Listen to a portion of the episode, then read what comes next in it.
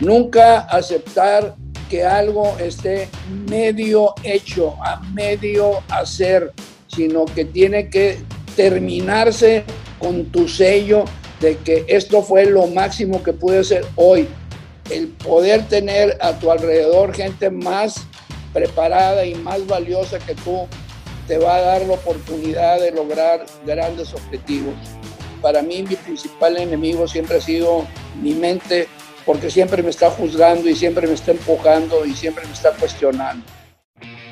La manera en cómo funcionamos. Aquí queremos entender ese sistema, las herramientas y los modelos mentales que utilizan los que están en la cima, los CEOs. Esa cima casi siempre solitaria y no siempre agradable, pero definitivamente trascendental. Creemos que no se habla suficiente de esto, que hay en ellos mucha sabiduría aún por capitalizar. Por eso existe CEO Deconstructed.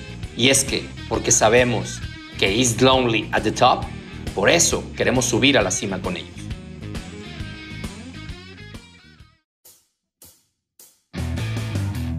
Hola, ¿qué tal? ¿Cómo están? Bienvenidos a un episodio más del podcast CEO Deconstructed, en esta ocasión con el ingeniero Alejandro Rodríguez.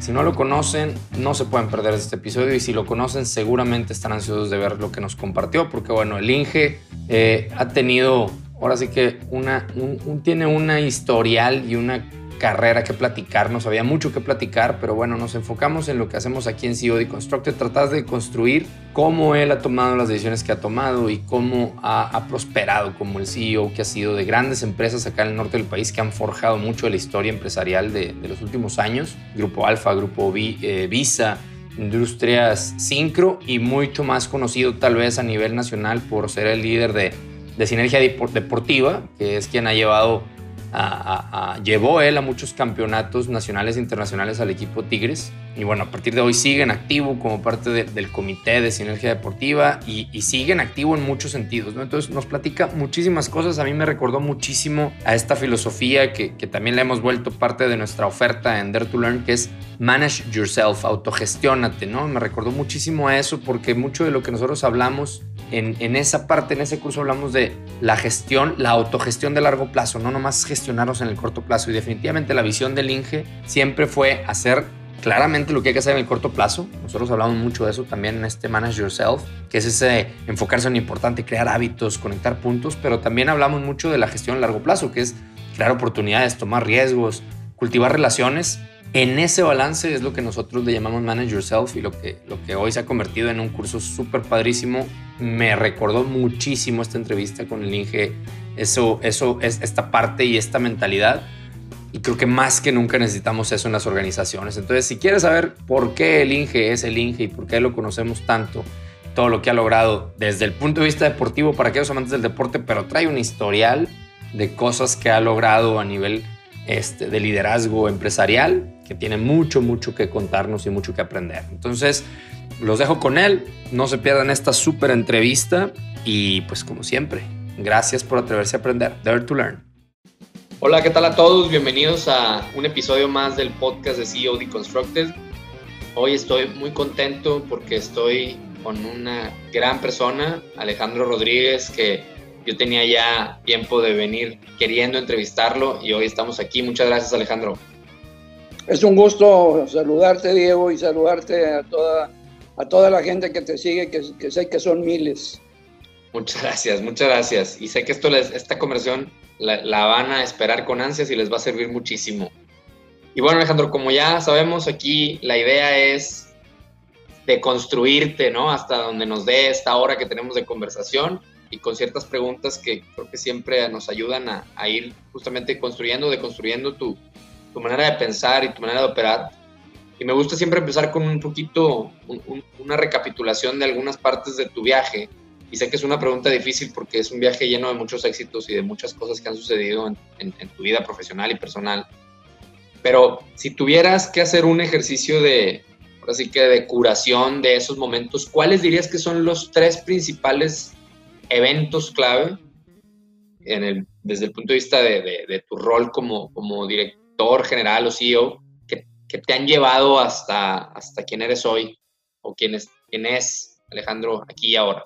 Mira, primeramente yo tuve la inquietud de, trabajar, de servir, de, vender, de relacionarme, de estar cerca de la gente desde muy temprana edad. Yo vendía higos a los 7, 8 años, agarraba de una higuera, los ponía en una canacita, los adornaba, iba alrededor de la, de la, de la manzana porque no me dejaban atravesar todavía las calles a, a venderlos y, y luego tenía un hermano cinco años mayor que yo que que de repente cuando vio que yo ya estaba ahorrando algo de dinero, me pidió prestado y ya nunca me lo regresó, entonces ya aprendí que, que, el prestar no, no es buena filosofía. Y de ahí para allá eh, trabajaba y estudiaba desde el primer año de facultad y, no, y muchas veces por tener un poquito más de dinerito para ir con la novia, porque con la novia duramos nueve años de novios, desde tercero de secundaria hasta hasta recibirnos y luego casarnos. Y eso te ayuda mucho a tener la responsabilidad de, cumplir con, con, lo que el trabajo te, te, demanda, te exige. Y tener la humildad también para reconocer que donde más aprendes es con la gente que está en, en, la mera línea, en el frente de la línea, que es la que está o en la manufactura o en las ventas, eh, eh, muy, muy pendiente y muy sensible a lo que está pasando. La otra parte fundamental fue que yo a los 21 años ya tenía un título de gerente de, compras y adquisiciones en, una empresa que se, que se llamaba, y creo que todavía existe, Empresas Industriales, fue cuando hicimos el teleférico ahí en Piguamo para la mina que, que, surte a, a ojalá laminadora Ternium. Y ahí ya me tocó el fenómeno de, de convivir con gente de mayor edad que tu servidor y la primera, y de ahí me fui a estudiar la maestría de Ingeniería Química y luego la maestría en Administración de, de Empresas en, en, Wharton y la de Ingeniería Química en, en, Notre Dame. Nada, no la terminé, me faltó un semestre, pero la de Wharton sí logré eh, graduarme en el 64 y cuando regresé de, esa maestría me encontré que estaba un poco adelantado a mi tiempo y que todo el aprendizaje pues tenía una cierta resistencia por lo, novedoso de los temas. Pero me tocó en suerte eh, eh, tener la posibilidad de encabezar el esfuerzo de planeación estratégica en aquel entonces Grupo Visa. El Grupo Visa estaba formado, todavía no había sido la separación de Alfa, que eso sucedió al principio de los 70, sino que ahí estaban los bancos, la cervecería, eh, Titán, Fábricas Monterrey, Ojalá Tilámina, y había una empresa de televisión independiente de México que era el esfuerzo del grupo Visa en, el ramo de las comunicaciones, y era aquí el Canal 6 de Monterrey, uno en Guadalajara, otro en Puebla, uno en Veracruz y, el de México. Y en, el, y en el 1969 me atacaron dos fenómenos. Uno, me hicieron presidente del Club de Fútbol Monterrey y empecé a, a tener esa experiencia de manejar a, a, a gente con egos inflados en la parte del fútbol. Y también me tocó ir como director general eh, provisional mientras eh, encontraban el sustituto de mi querido amigo en paz descanse, Joaquín Vargas, que fue el que inició Multivisión en México y esa fue mi primera experiencia como director general. Y esa experiencia lo que me trajo a mí fue el, el, poder entender lo que es tener la responsabilidad total de un negocio. Pero nada más para resumir las dos cosas de, de, de experiencia que logras es en la parte de planeación estratégica entender que el futuro lo construyes tú con las decisiones que tomas hoy esa para mí ha sido uno de los principales eh, eh, aprendizajes que, que, tuve a muy temprana edad. Y segundo, en ese, en ese mes de mayo de 1969, ser presidente del Club de Fútbol Monterrey y director general provisional en Televisión Independiente de México. Órale, buenísimo. Oye, pues y, y interesante porque, bueno, nos falta una muy buena parte del viaje que espero que vayamos platicando aquí, y este, pero que lo tengas así de claro desde ese entonces, te marcó pues justamente este, este camino que te al, que estamos hoy, ¿no? Y, de todo este camino, tal vez la, siguiente pregunta no a lo mejor eh, ha sido después de, ese, de esos años o, antes, no lo sé, pero ¿qué ha sido lo más difícil, Alejandro? Lo más, más difícil de ese camino. Mira, la, la, la parte, eh, hay que, hay, que, hay que localizar las épocas con precisión. Lo que primero que todo fue la resistencia al cambio. Eh, el cambio era más lento, era más pausado y obviamente la segunda parte era la edad, porque yo fui director general a los 30 años, en donde había el 100% de los que colaboraban, porque es otra de las cosas, Diego, que yo aprendí de un principio. Yo no le digo subordinados, yo le digo colaboradores. A mí la palabra subordinado no me gusta, la de colaborador sí. Pero colaboradores de más edad y viendo a un joven con mucho estudio, con mucha energía, con mucha proyección, ordenándoles y pidiéndoles cosas que no estaban acostumbrados a hacer. Entonces, eso sí fue uno de los, de los principales, eh, podríamos decir, obstáculos. La segunda parte fue el, el, el, otro convencimiento que me llevó muy temprano en mi carrera como, como director general, fue que tú eres tan fuerte como el eslabón más débil. Entonces, el poder tener a tu alrededor gente más preparada y más valiosa que tú, te va a dar la oportunidad de lograr grandes objetivos. Pero al mismo tiempo, al ir seleccionando al más apto, vas dejando atrás al menos apto. Y esas son unas decisiones que probablemente amargan la vida del que las toman, como tu servidor, y obviamente a las personas que les toca eh, entregar su trabajo a una persona más, más apta. Órale.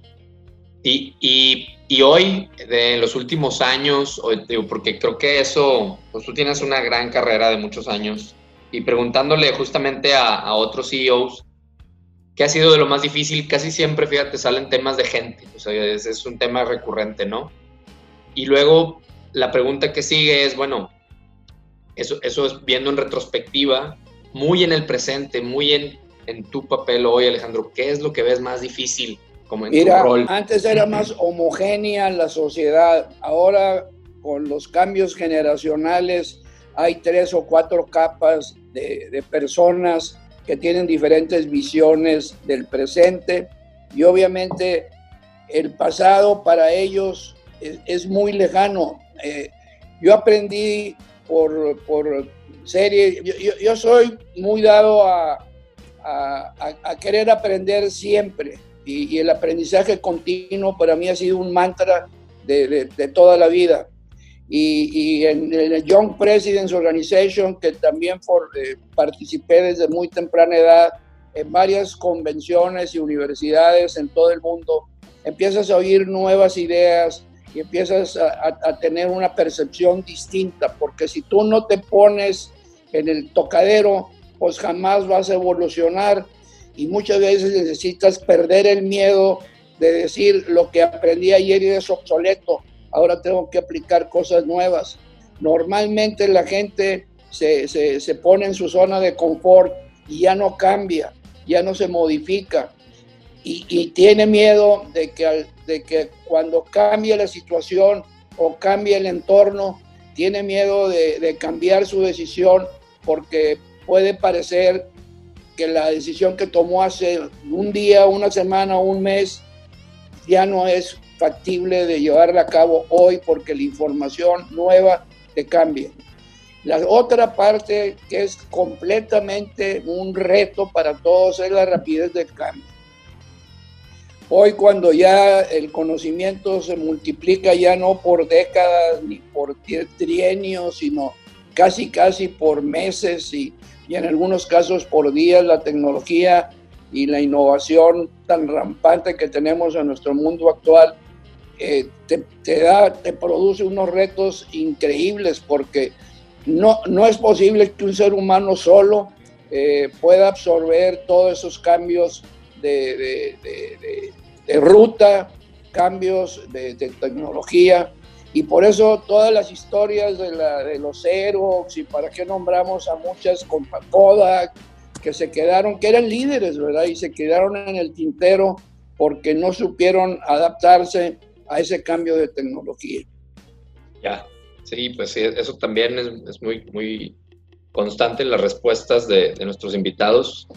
Eh, y fíjate, pero me, me, gusta mucho lo que decías de, de, de la humildad de, dejar ir, pues cuesta mucho. Y sin embargo, muchos de nuestros invitados de CEOs han hablado de eso, de la como la necesidad, porque hay una pregunta más adelante acerca de las habilidades del líder del futuro, la necesidad de cambiar de opinión sin, sin, sin aferrarnos este, de manera egocentrista a ella, ¿no? O, sea, más bien, pues prácticamente como una habilidad obligada de un CEO de cambiar de opinión, eh, obviamente con, con, conocimiento de causa, ¿no? Pero sí lo veo como un reto también ahora, yo hablo mucho de eso, de la rapidez del cambio, y definitivamente que o sea, que, que, no se, que no se perciba una debilidad en, eh, cuando cambias de ruta, sino que se perciba como una fortaleza y como una valentía de, de, de, saber reconocer que si hoy la decisión que tomé, mañana recibo una información adicional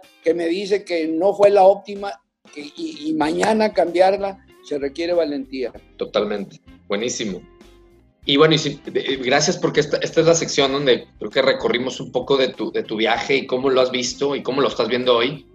Y en ese viaje, Alejandro, ¿cuáles han sido o cuáles son, tal vez han sido los mismos o, han cambiado tus, tus, hábitos, tus rutinas que, que tú pudieras identificar como rutinas que te han llevado al éxito? ¿Qué cosas repites constantemente o qué cosas has hecho un hábito de ellas, que, te, que las identificas con tu, con tu éxito en tu carrera? Mira, la, la, intensidad con la que yo he vivido todas las etapas de la vida desde muy temprana edad, desde que, desde que te platicaba que era un gerente imberbe de 20 años allá en 1960, inclusive antes de casarnos en el 61. Una de las cosas es entender quién eres y qué estás haciendo aquí. Y desde aquel entonces yo he dividido al ser humano en cinco. Uno, la parte de lo físico, en, lo que respecta a, toda tu energía, a toda tu salud, a toda tu forma de, mantenerte eh, sano. En la parte mental, en la parte de, razonamiento, en donde para mí mi principal enemigo siempre ha sido mi mente, porque siempre me está juzgando y siempre me está empujando y siempre me está cuestionando. La tercera es la parte emocional, la parte de poder transmitir tus emociones. Eh, por ejemplo, hoy yo creo que, que más eh, en esta época que estamos viviendo es más dañino el miedo que el mismo virus que traemos allí, que el coronavirus, porque el miedo te, te paraliza y te causa pánico. Entonces, eh, la, parte importante de las emociones es poderlas transmitir, porque tú las transmites inconsciente o conscientemente, y el transmitir emociones positivas es importante. Y la cuarta es la parte espiritual, esa fuerza interior que te da fe, que te da esperanza, que te da compartir con tus semejantes los momentos difíciles de la vida. Eso es el, la primera parte de la, de la persona. Y luego la persona dentro de una familia, que no me voy a extender mucho, pero ese núcleo familiar es como un oasis donde tú llegas desnudo, en cuerpo y alma a poder tener un remanso, a poder tener un consejo, a poder tener una guía, una, una alegría, compartir tristezas, ¿por qué no? Parte de la vida. La tercera, obviamente, es lo que yo llamo la, el macrocosmos, la comunidad donde vives. Tú no puedes ser una isla, sino tienes que compartir lo bueno y lo malo con tus semejantes. Vives en un barrio, en una comunidad, como un vecino, en un estado, en un país que tiene que ser parte fundamental de tu vida. Luego, todo mundo nacimos con habilidades y capacidades, yo le llamo la profesión, para lo que eres bueno, para lo que te, distingues, para si tienes buena memoria, si tienes eh, buena voz, si eres un cantante, si eres buen bailarín, si eres buen actor, en fin, es, es, es para lo que las habilidades y capacidades que Dios te dio para poder trabajar y para poder llevar el sostén a tu, a tu casa. Y por último, y la quinta, es la acumulación. Mucha gente no piensa en eso, pero obviamente lo que acumulamos es edad, yo digo, mi edad biológica no la puedo esconder, pero tengo una edad mental distinta y tengo una edad de esperanza distinta. Hay diferentes edades.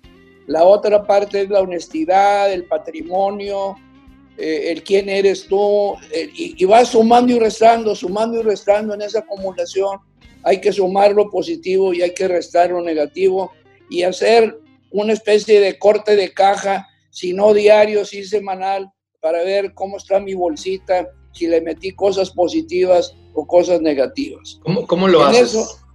mira, eh, en, los fines de los 70 llegaron aquí a Monterrey un grupo de gente de California que venía de, del Maharishi para la meditación trascendental y a mí me tocó ser parte del segundo grupo que nos entrenaron para hacer meditación a mi esposa y a tu servidor.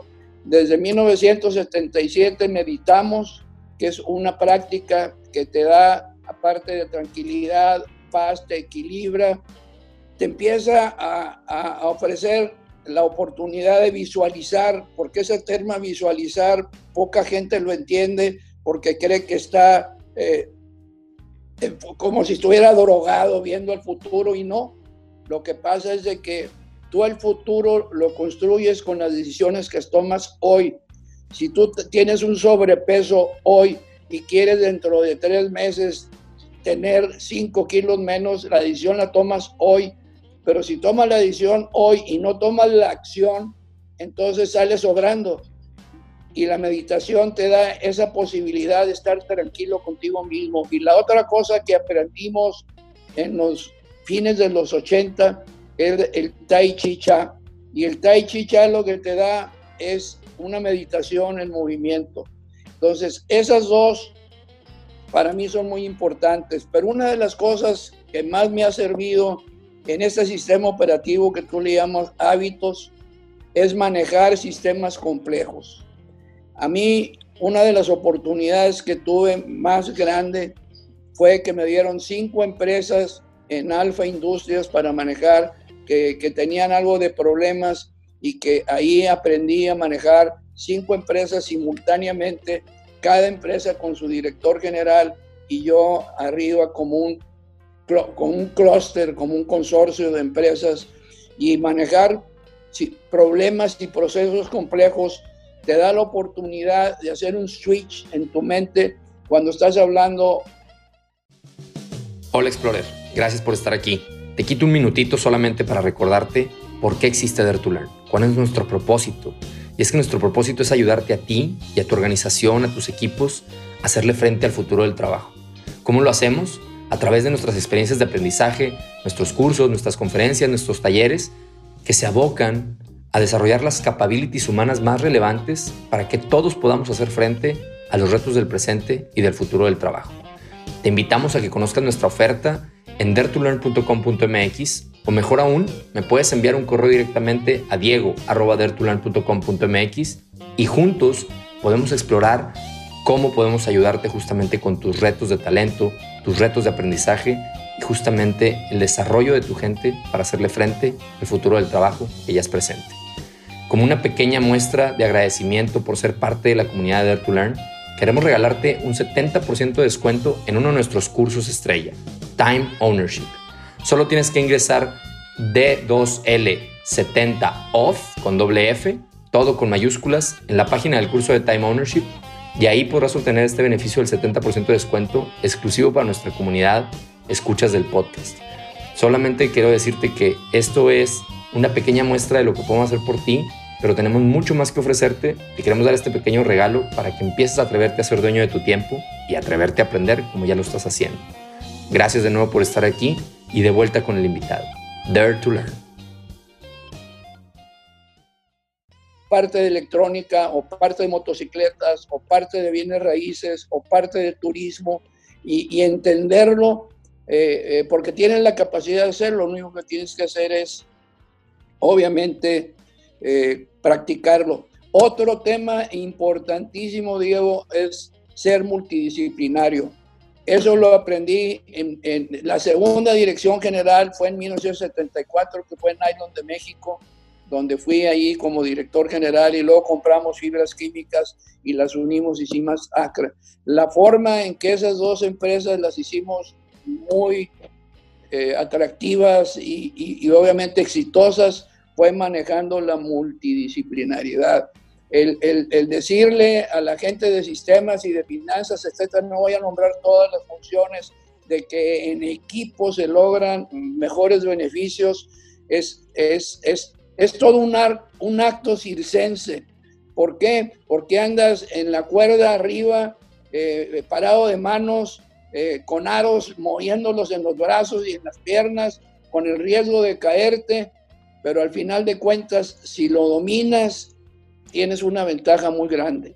Y por último, en todos estos sistemas operativos y hábitos, manejar la parte de la innovación y la diversidad en cuanto a productos, en cuanto a tipos de mercado, en cuanto a segmentaciones y diferenciaciones, que son términos mercadológicos que son muchas veces muy simples de, entender, pero difíciles de, practicar y de establecer como, como una forma de administrar una empresa.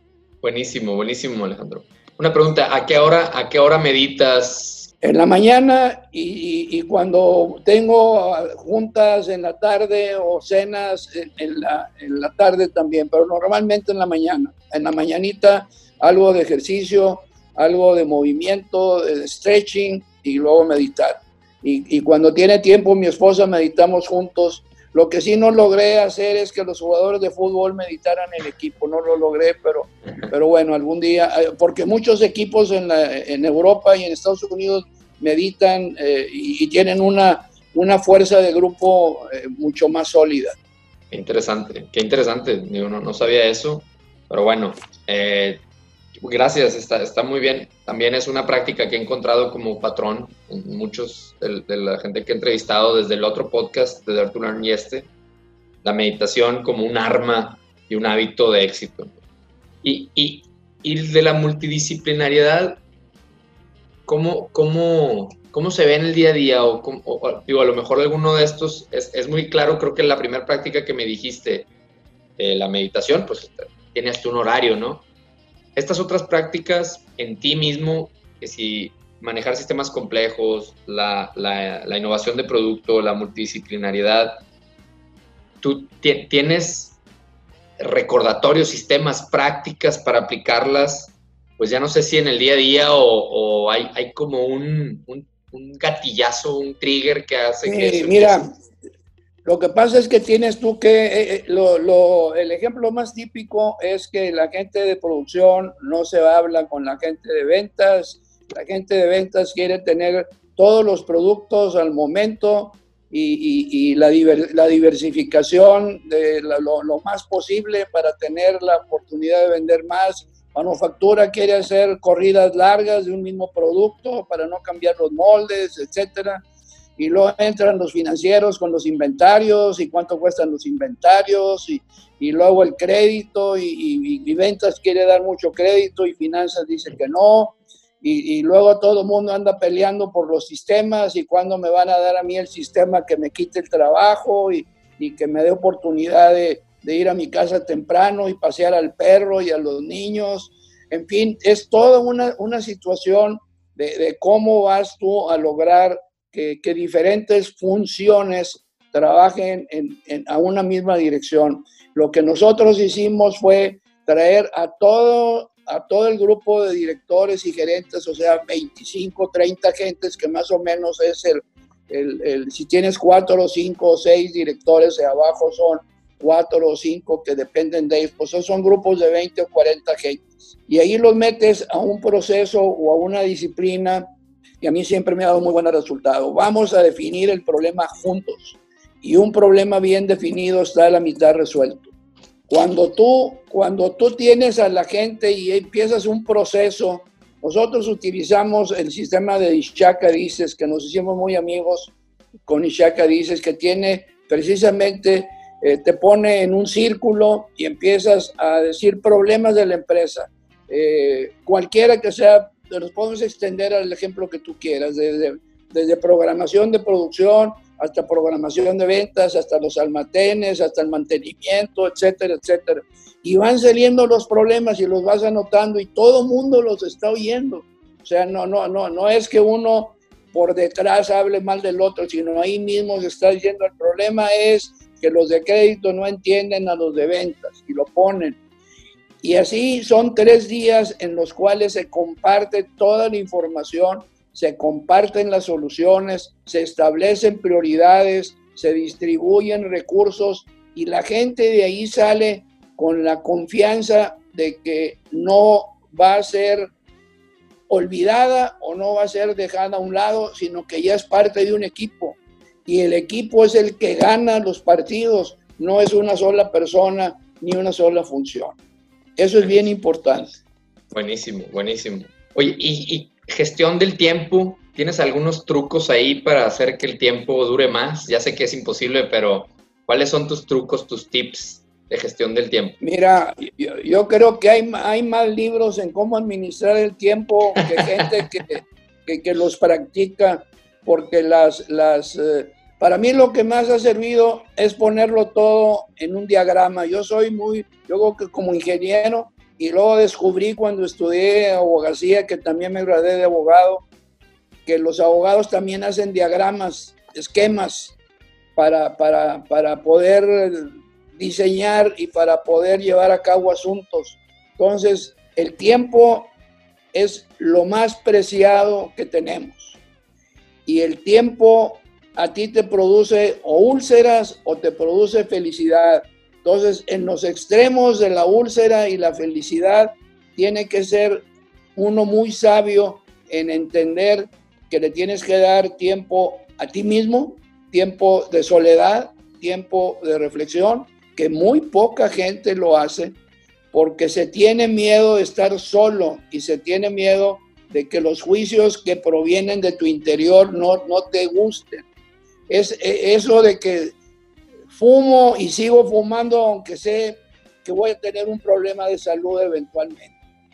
Eso, aunque la gente lo siga haciendo, cuando, cuando estás solo y te vas a juzgar, ahí es donde interviene tu conciencia y te dice lo que estás haciendo está mal.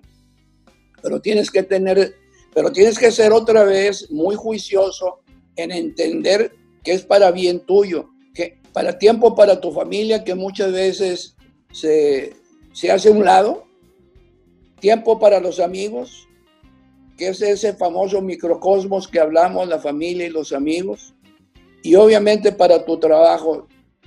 Una de las cosas que también aprendí de tiempo es, yo salía de cualquiera de mis obligaciones ya como director general, salía yo de la oficina y dejaba el trabajo en la oficina, ya venía en el carro ya veníamos oyendo música, ya llegábamos a la casa y era otro mundo, otra, otra dinámica, otra forma de ser. Y ahí no, no se valía con que la llamada, con eh, la computadora, con que el mensaje, con que el compromiso, sino era la familia. Tiempo para aprender. Yo todavía, todavía tenía un curso ahora en Wharton en marzo eh, que, voy cada año a un curso de una semana a Harvard, a Wharton, a Stanford. Todavía me da, a mi edad hay que seguir aprendiendo, darte tiempo para aprender. La lectura, la lectura es fundamental. Aprendes en tres maneras, obviamente la lógica, haciendo, experimentando tú mismo. Aprendes leyendo porque esas son las experiencias de otra gente y muy importante, aprendes observando. Yo observo mucho a la gente, yo observo lo bueno y lo malo y yo me juzgo en, en relación a lo bueno que veo en otra gente, a ver cómo lo puedo importar para mi propia vida. Pero obviamente el tener cada día y cada semana o cada mes un inventario de qué fue lo que pasó y qué fue lo que hiciste y lo que no hiciste. Pero si algo para mí es importante transmitir en, este, en esta entrevista es evitar distracciones, porque las distracciones son hasta cierto punto agradables, porque te sacan de tu responsabilidad. Yo ahorita tengo la responsabilidad de estar con mi hijo, escuchándolo, y sé que va a traer un problema en la escuela o en el trabajo o, que, o que no, no lo pusieron y no lo alinearon cuando era niño en, en, un, en un juego de béisbol o de fútbol, que son problemas para ellos y que tú para ti dices tú, bueno, ¿qué importancia tiene que no lo hayan considerado? Para él sí tiene importancia. Y si tú estás distraído y no, e, esa relación entre oír y escuchar, para mí es muy importante el escuchar y no distraerte en, tu, en el uso de tu tiempo porque tu tiempo es lo más valioso que tenemos. Me hiciste recordar a... Yo, yo soy, por eso está esta pregunta ahí, porque es uno de los temas que me apasiona, el tema del tiempo. Yo le he llamado la filosofía de adueñarse del tiempo, aunque no lo puedas gestionar, a veces sentirte que estás bajo control. Y en esa filosofía de, de time owners, que le llamo yo, eh, hablo, mucho, hablo mucho de, de, lo que acabas de decir de este ejercicio creo que es de Warren Buffett, que tiene mucho que ver con el, tema del Pareto, ¿no? De lista las 50 cosas que quieras hacer en tu vida y luego agarra las 5 que dices que las que tienes que hacer sí o sí. Y él decía, las otras cuarenta y tantas o todas las demás, tenlas súper presentes, pero tenlas presentes como los fantasmas que te van a distraer. O sea, tenlas ahí para que sea el recordatorio que, como tú dices, es muy atractivo, es fácil, o sea, la distracción es es atractiva, ¿no? O sea, te distrae de lo que tienes que hacer cuando esas cosas que tienes que hacer se ponen difíciles. Es, el, es, es, la salida fácil. Entonces decía, es más importante tener claro lo que no, lo que decides que no vas a hacer, a veces que hasta lo que decides que sí vas a hacer, porque el, más probable que esa distracción sea muy llamativa cuando algo de lo que lo que está en tu propósito, en tus objetivos se ponga difícil. Entonces me hiciste recordar mucho eso de las distracciones. Yo es algo con lo que creo que además hoy, en estos tiempos, con los teléfonos en la mano y con todo lo que la tecnología, se nos va complicando a los seres humanos si no somos muy deliberados al respecto. si no somos Estamos creando unos monstruos, mi querido Diego. Chincheros. Pero bueno. hombre. Me, me, me, queda claro la importancia que te digo de ser muy muy exagerados. Creo que hay que exagerar un poco ahorita, ¿no? Sí. Oye, y, y ahorita hablabas de observar a otros. ¿Tienes mentores? Mira, ¿O eres mentor? Yo, yo, soy mentor de mucha gente y yo siempre he dicho una de las cosas, si tú quieres ser presidente de la República, yo te ayudo porque yo no quiero serlo. si, si, si, tú quieres ser, y con muchos, porque yo, yo he tenido ya en varias eh, responsabilidades que manejar directores generales, o sea, yo estar por arriba del director general, me ha tocado en tres ocasiones y, y me ha tocado este, cambiar a muchos directores generales y, y obviamente recibir, invitar a muchos otros. Y en ese proceso, con los headhunters, con los cazacabezas que se dedican a eso, ahí aprendes mucho porque entrevistas a mucha gente. Entonces, al entrevistar a mucha gente, empiezas a notar lo bueno y lo malo, lo, intermedio, lo importante y, lo fato de, la gente. Y esa es una, mira, ahí hay una palabra que se llama sensibilidad, ¿verdad? Para, para poder tener ese radar que te pueda anticipar eh, si la persona va a poder cumplir con la, con la presión y, con, con, el peso de la responsabilidad. Eh, ese es observar, ese es eh, escuchar y, medir la parte emocional y espiritual de la persona. Hay muchas personas que se pierden en el camino por cuestiones familiares, por ejemplo, o una enfermedad de un ser querido, una enfermedad propia que lo debilita. Y, para todo eso, pues eh, hay que entenderlo primero y luego encontrar, porque es muy fácil hacer un diagnóstico, pero luego el pronóstico, el cómo atacar el problema es donde se empieza a complicar, porque pues tienes que estar mutuamente de acuerdo en las acciones a tomar. Ok, como de, como de dejar, dejarte mentorear, ¿no? De dejarte ayudar. Dejarte mentorear, sí. Creer, no creer que estás arriba de una torre de marfil este, y, que, eres súper poderoso y que ya no tiene nada que aprender. Por eso ahorita una de las preguntas que haces tú, que, que la, creo que siguen habilidades más notorias, hay, hay, hay una cosa que para mí es muy, muy, muy importante. Tienes que crear cultura, tienes que generar un deseo de buscar la excelencia, no la perfección, pero sí la excelencia. Nunca aceptar que algo esté medio hecho, a medio hacer, sino que tiene que terminarse con tu sello de que esto fue lo máximo que pude hacer hoy. Mañana lo voy a superar, pero hoy fue lo mejor que yo te pude dar.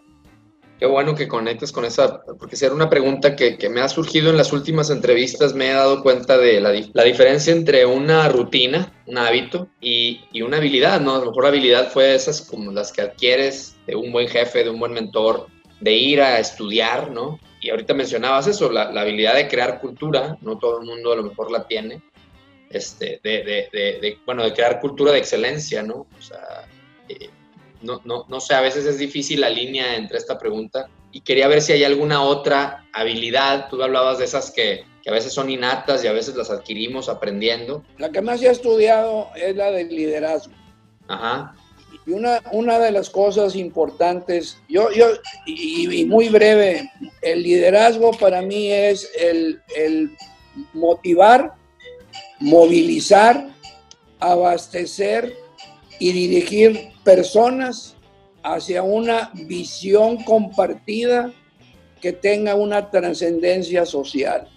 Cuando tú tienes esa habilidad para hacer eso que tan brevemente acabo de, de describir, eres un gran líder, pero nomás tienes que decir, tengo que motivar, tengo que movilizar, si alguien está echado, hay que levantarlo, tengo que abastecer, si no me da recursos, pues, ¿cómo lo voy a hacer? Y tengo que dirigir hacia dónde va la barca. Ese ejemplo de que está el capitán y le dice, oye, ¿a dónde vamos? Pues no sabemos. Pues tú dale, pues entonces, pues, ¿cómo le hago aquí para, para Estamos dando diseñar vueltas, mi ruta? Diseñar sí. mi ruta, no puedo, ¿verdad?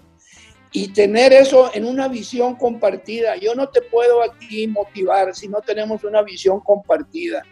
Y ahora más que nunca hay que hablar que tenga trascendencia social. Eso está muy interesante. Nuestro mundo ya no es un, un, un, mundo desconectado, ahora es un mundo conectado. Lo estamos viendo en esta pandemia, lo estamos viendo en lo geopolítico, lo estamos viendo en todo eh, la situación de empresas que entran y salen. Otra de las habilidades que, que ya lo hemos mencionado y ya no lo vamos a extender es el aprendizaje continuo. Yo no entiendo a una persona que maneje una empresa que no tenga cuando menos entre un 10 y un 20% de acumen en lo que está pasando en la sociedad, en lo político, en lo financiero, en lo geopolítico, porque muchas veces el decir, no, yo lo político, yo no le entiendo, no, pues malamente le tienes que entender para poder actuar. Y si no le entiendes, quiere decir que no te preparas, y si no te preparas, es por eso que muchas veces las sorpresas se dan en la forma más desagradable que uno se puede imaginar. Y por último, en esto de habilidades, yo no entiendo un trabajo en el cual yo no sienta alegría en el quehacer. Si yo no siento, es, esa cosa que dicen, si yo voy a mi trabajo y voy a divertirme, deja de ser trabajo. Hay que tener esa habilidad de tener alegría en el quehacer. Me encanta.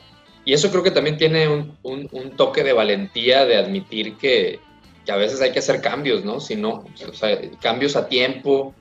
Yo lo veo como una responsabilidad del ser humano de ser feliz por él y por los demás, la gente que lo rodea. Y a veces cuesta mucho, ¿no? Los costos hundidos nos cuestan, nos cuesta dejarlos, Sí, claro. pero, pero, pero creo que La- ser valiente. anclas, las sí, anclas, Diego, mucha ancla. No, y ser valiente sería decir, bueno, no soy, no soy feliz, no estoy aprendiendo, no estoy pudiendo liderar, y si realmente quieres ser un, un CEO, un, un CEO exitoso, pues medir en esto, como tú dices, hacer un corte de caja de esas tres cosas y, y tomar decisiones valientes, ¿no? De, bueno, a lo mejor es un momento de un cambio, de, de buscar en dónde sí puedas combinar esas tres cosas con éxito. Quiero, quiero, te- tenemos, nos quedan varias preguntas que creo yo, creo yo, Alejandro, ahorita me dirás tú, que pueden ser más eh, pregunta-respuesta, así como para, para, para tratar de, alcanzar en estos 15 minutos que nos quedan a responderlas. Creo que hay varias historias en las que yo mismo me quería explayar mientras las contabas. Todo el tema del fútbol, me encantaría a ver si hay una, una, segunda, una segunda ronda, porque creo que ahí hay un mundo específicamente que a mucha gente le puede interesar los paralelismos con el tema profesional en otras áreas. Acabo de, acabo de escribir un libro que me está llegando hoy. Te voy a mandar con Alex una copia para que lo leas. Órale, me va a encantar. ¿Cómo se llama? Todo se decide en 90 minutos más lo que agregue el árbitro. buenísimo, buenísimo, me encanta. Entonces, bueno, Alex, voy a ver si, si podemos eh, llegar a, a estas preguntas. O sea, a ver, Dale. una recomendación práctica y lo resumo en dos. A alguien que, que tiene la aspiración de ser CEOs, que es como mucha gente que nos escucha, y alguien hoy que ya es un CEO y está frente de un negocio y está viviendo lo que estamos viviendo, ¿cuál sería una recomendación para esos dos perfiles? Mira, primero tiene que tener una capacidad de comunicación, tiene que tener una capacidad de negociación, manejo de conflictos y obviamente estar consciente que en las épocas modernas, si tú no empoderas a tu gente, eh, eh, estás perdiendo una gran oportunidad de, de, de poder ser eficiente. Ok. Eso, eso sería la recomendación para el que ya es líder, ya es, ya es CEO. Es. Un, una persona que está, que está a lo mejor todavía aspirando a hacerlo, ¿sí? O sea, ¿cuál es la recomendación para ese momento en su camino? A lo mejor es un, es un colaborador que, que, que ve con miras su futuro ser CEO o una persona que está pensando fundar una empresa. ¿Cuál sería tu recomendación para ellos que todavía no lo son, pero lo tienen en el radar? Aceptar que va a haber sacrificios, aceptar que tienes que nivelar tu vida, rodearte de gente valiosa. Mira, eso se dice muy rápido, pero no. El, el, el, el alto porcentaje lo que quiere tener es yes men, o sea, gente que le siga la corriente, porque la gente, la gente valiosa te reta y muchas veces no es, no es una, que te digo, una práctica común el tener gente, el tener la conciencia de que necesitas gente más valiosa. Y sabes una cosa importante, al, al, que todavía no es, es que va a tener que darle gusto a lo que llaman los stakeholders. O sea, ah, ahorita ya tienes, ya tienes que llegar no solamente a los resultados de tu empresa, sino tus proveedores, la comunidad, los inversionistas, etcétera, etcétera. Y que son tareas que no es una decisión de, del corto plazo, sino es del mediano y del largo plazo. Me encanta eso, me encanta cómo hemos cambiado de hablar de shareholders a stakeholders y hoy todavía más, ¿no? Con lo que está sucediendo y creo que conecta con lo que decías de liderazgo con impacto social, ¿no? O sea, sí. de, de, de, de ampliar el espectro de impacto de un, un líder. Oye, ¿y qué decisión eh, has tomado que te hubiera, eh, en, este, en este viaje, te hubiera gustado tomar antes? De las Ay, Diosito Santo, lo que pasa es que ahí lo me llega muy profundo porque yo perdí la infancia de los niños, yo hubiera querido estar mucho más cerca de ellos, pero, pero viajábamos mucho, inclusive Alex, que nos está oyendo, de repente le decía a su mamá a los 7, 8, 9 años, ¿está papá en Monterrey o dónde está? y muchas veces andaba en Japón o andaba en Europa, llegábamos un día, cambiábamos de maletas y nos íbamos yo creo que ese sí fue un, una cosa, aunque siempre tuvimos mucha cercanía y viajábamos lo más posible y yo daba toda la, la atención que se necesitaba, pero en mi interior, si algo yo hubiera hecho distinto, es haber, haber balanceado más la vida y para poder... Hay un concepto bien interesante que, que, yo quiero compartir. Muchas veces no es la presencia, sino la disponibilidad porque cuando el niño te necesita, ahí es donde tienes que estar disponible, no donde tú quieras estar. Wow. Bien importante. Eso está muy, ay, sí, que, que, es sutil y gran diferencia. Muy eh, grande. Oye, qué, muchas gracias, es un muy, muy buen consejo. A mí me sirve mucho ahora que estoy justamente cuestionándome cosas parecidas. Y, oye, ¿qué decisión te hubiera gustado no haber tomado? O sea, ¿cuál es una que dices, hombre, esto no lo hubiera hecho? Una, una, decisión grande, ¿no? Importante que, que, no hubieras hecho. Pues estuve pensando y, y, y, y todo, lo, lo, que pasa es que me metí a tantas broncas y estuvimos eh, relacionados con tantas cosas, con, por eso te digo esa, esa parte de tener varias empresas. Un día fuimos a, a buscar que el gobierno federal le regresara a Alfa eh, lo que Alfa había invertido en, en, en eh, en Manzanillo y, fuimos con, con, altos funcionarios y, y me, decían, no, pues no hay. Yo llegaba y le decía aquí a mi jefe, Fernando pues me dijeron que no hay, pues yo le voy a decir al presidente que sí va a ver, pues al mes, oye, vuelve otra vez porque ya nos van a dar, pues no, no había, ¿verdad? mucho esfuerzo y pocos resultados, pero esa es la vida de, un CEO, o sea, no todo en la vida es miel sobre hojuelas y todos son resultados positivos, de repente hay cosas negativas que tienes que manejar, pero que no te infecten el alma, es muy importante eh, siempre mantenerte eh, equilibrado porque la salud es así, no retoña y si tú no te cuidas y, eh, y tratas de, pues de balancear tu vida, llegan los infartos y llegan las, las, situaciones desagradables para todo el mundo. Muy bien. Oye, y bueno, ya hacia las preguntas de cierre, si pudieras eliminar una práctica hoy de las organizaciones de los negocios, ¿cuál sería y por qué?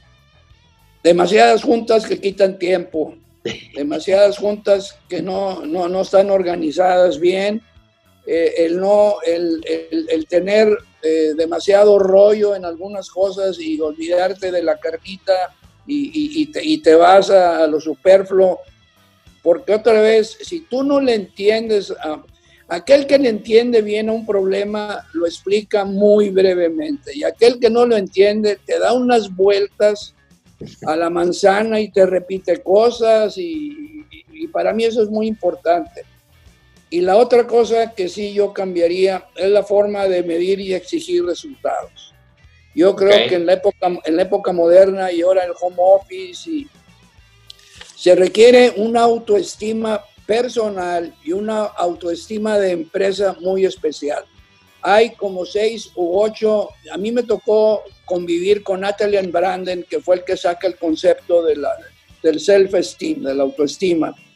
Y obviamente tiene sus libros y en, unos menciona ocho, ocho pilares, en otros menciona seis, pero en una plática que tuvimos allá en California, un grupo de, de, de los del YPO con Natalie Branden, no digo, hay dos fundamentales, que esos no pueden dejar de estar y no pueden dejar de ser los pilares más fuertes, el respeto y la confianza. Y entonces dijimos, bueno, pues si yo tengo un respeto hacia las personas, no, no, no. Esto es lo importante, Diego. Es de calle de doble sentido. Tú tienes que respetarte a ti mismo y respetar a las personas. Tienes que tenerte confianza en ti mismo y confianza en las personas. Ahí es donde se, establece la autoestima y es lo que yo haría para, como práctica de, en la época moderna. Me encanta. Las faltas de respeto son recurrentes y la falta de confianza y la desconfianza es recurrente también. Eso te debilita y eso te lleva a límites no aceptables o algunas veces al fracaso. Buenísimo. Y tal vez se repetirá con la pregunta que también siempre me gusta hacerlo por ¿cuáles, ¿cuáles crees que son tres habilidades que, que, los CEOs del futuro cercano, porque a mí ya no me gusta hablar del futuro lejano, necesitan, si no las tienen, ya las deberían estar desarrollando? Tal vez tiene que ver con esto que decías, autoestima o no lo sé. Tienen que, tienen que, mira, yo, yo, yo lo que veo en un CEO es una negociación continua. Yo, yo he hecho muchos estudios sobre negociación y, y, estás negociando contigo mismo todo el tiempo, y estás negociando en tu casa todo el tiempo, y estás negociando en la, con los accionistas, con los clientes, con los, con los colaboradores. Es, es un proceso inacabable. Y otra cosa es el manejo de las tecnologías. Yo creo que cada vez más el, el, manejo eficiente de las tecnologías te va a dar un plus. Y por otro lado, pues obviamente lo que hablamos de, de la autoestima es muy poderoso. Buenísimo. Oye, y bueno, hoy, además de la familia, ¿qué es lo que más te, te mantiene despierto por las noches o que te motiva a despertarte por las mañanas? el poder, el poder ayudar a mi país a que salga del bache en donde está. El, el, tener todavía la, la, mecha prendida para poder apoyar y para poder actuar en donde se necesite para tener un mejor futuro, porque eso es lo que, lo que uno piensa cuando uno ve los, los nietos eh, menores que tenemos, bueno, algunos de 30 años, pero los más chiquitos son de 13 años. Y yo cuando los veo y les digo qué mundo van a vivir ellos, pues yo quisiera cooperar para que cuando menos en lo poquito o mucho que pueda hacer, que tengan un mejor futuro. Importante eso y qué importante, pues como tú dices, yo, creo que eso son, son procesos que nos pasa cuando tenemos hijos, son procesos que nos pasa cuando tenemos nietos, cómo mantener ese, ese, ese pulso, creo que una, una característica que me imagino yo de, con todo esto que estamos viendo de, de la transformación del, del capitalismo, ¿no? O sea, decirlo así, y de, nuestras vidas, el, el, más pronto acelerar esos procesos y mantenerlos vivos de, de, responsabilidad en lo macro, como tú dices, creo que es algo que a mí particularmente me falla mucho y, y quien me lo recuerda son pues, mis hijas, ¿no? Y ahí es donde creo cómo, cómo poderlo detonar de manera deliberada y constante en, en todo el mundo, ¿no? Creo que ese, ese será un rol importante de los líderes o lo es ya de los líderes. Y bueno, algo que, que esta, pregunta, este, a lo mejor ya la contestaste, ¿no? Y a lo mejor tiene que ver con algo de lo que nos comentaste, pero algo que en este camino de, ser director general, tú fuiste director general desde muy joven, o a lo mejor no, no, no sé si esto lo, tengas claro, ¿de qué sientes que te perdiste o que extrañes de otra posible vida paralela, ¿no? Que hubiera pasado este, ¿Hay algo de lo que digas, bueno, esto lo extraño, esto este, me hubiera gustado tenerlo más en mi vida? No, porque la, la intensidad tú mismo te la autorregulas, Diego. O sea, si, si esto del fútbol, que tenía una, una intensidad pareja y, diaria, y era de 24-7 y de repente a las 4 de la mañana te hablan y te dicen, tienes un jugador, está en la, en la cárcel, o hay un accidente, o, te llaman los reporteros, cada quien con su historia y cada quien con su forma de ser y de buscar la noticia. Eh, y, obviamente también hemos tenido fracasos, ¿verdad? Eh, en el sentido de, proyectos que iniciamos y que, y que, no tuvieron el éxito esperado. Pero hay una cosa importante que mencionábamos al principio de la entrevista, cuando tú te das cuenta y aceptas un error o aceptas que la meta no fue, que no se llegó a la meta esperada, tienes que tener la fuerza interior, yo le llamo la fortitud intestinal para decir, vamos para adelante, no me puedo rotar. Por eso yo la palabra fracaso no la uso. Y, muchos medios de comunicación, fracaso, ¿por qué? Porque fracaso, después te dicen, ah, eres un fracasado y eso es una connotación negativa, es una emoción negativa. Yo siempre digo, no logramos la meta, establecimos un reto y no lo logramos, pero mañana vamos a buscar un reto mayor o un reto distinto y lo vamos a lograr. Entonces nunca te sientes derrotado, te sientes que todavía necesitas más, dar más de ti o poner más atención o poner más esfuerzo o, o modificar el equipo Muchas veces me decían, ¿cómo cambian jugadores? Pues porque si un jugador no está comprometido, que es otra palabreja que a mí me gusta mucho usar, si tú te comprometes conmigo algo, cúmplelo. Y si no lo cumples al 100%, yo te voy a felicitar que vengas y me digas, lo cumplí al 60, pero me faltó 40, pero para la próxima lo voy a hacer. Por eso el otro concepto grande de la vida es que yo te voy a delegar a ti un, un trabajo pero sin yo perder la responsabilidad, porque es muy fácil decir, yo le dije a Diego que lo hiciera y no lo hizo, Diego es el malo, no. A lo mejor yo delegué algo que tú no estabas preparado para tomar o que no te capacité lo suficiente para tomar y yo me tengo que sentir responsable. Yo le decía a los, jugadores, cuando ustedes ganan es para ustedes el mérito, y cuando ustedes pierden, el del problema soy yo. Y como a mí no me gusta perder, entonces más les vale que ganen, ¿verdad? buenísimo, buenísimo, me encanta. Sí, sí, sí. Buenísimo. Oye, bueno, ya para despedirnos, Alejandro, has, mencionado, has mencionado varios libros, este, algunos autores, además del tuyo propio. ¿Algo más, algún, algún recurso bibliográfico o de otro tipo que nos quieras recomendar? Mira, no, no vaya a estar como cuando le preguntaron al anterior presidente de cuáles libros había leído. Entonces, no, no, no, pienso cometer ese error de, leerla. Mira, yo, yo, soy, yo soy un, un, apasionado de la lectura. Ahorita estoy leyendo sobre cuestiones políticas y cuestiones de gestión, de gestión pública. Pero obviamente una de las, de las allá de atrás, El Quijote de la Mancha, es, es para mí un libro de eh, el sueño imposible, eh, el, buscar la, pues el sueño del Quijote, que, se volvió loco de tanto leer, ¿verdad? Entonces yo me siento ese Quijote que va y pelea y, que de tanto leer este, le ha servido para tener una vida más equilibrada. Pero mira, en la cuestión, el otro día Alex me recordaba un libro de, de Waterman, de In Search of Excellence, que es allá de los primeros libros, o Peter Drucker en su momento, o todos los que estuvieron en, en, la cuestión de, de, planeación.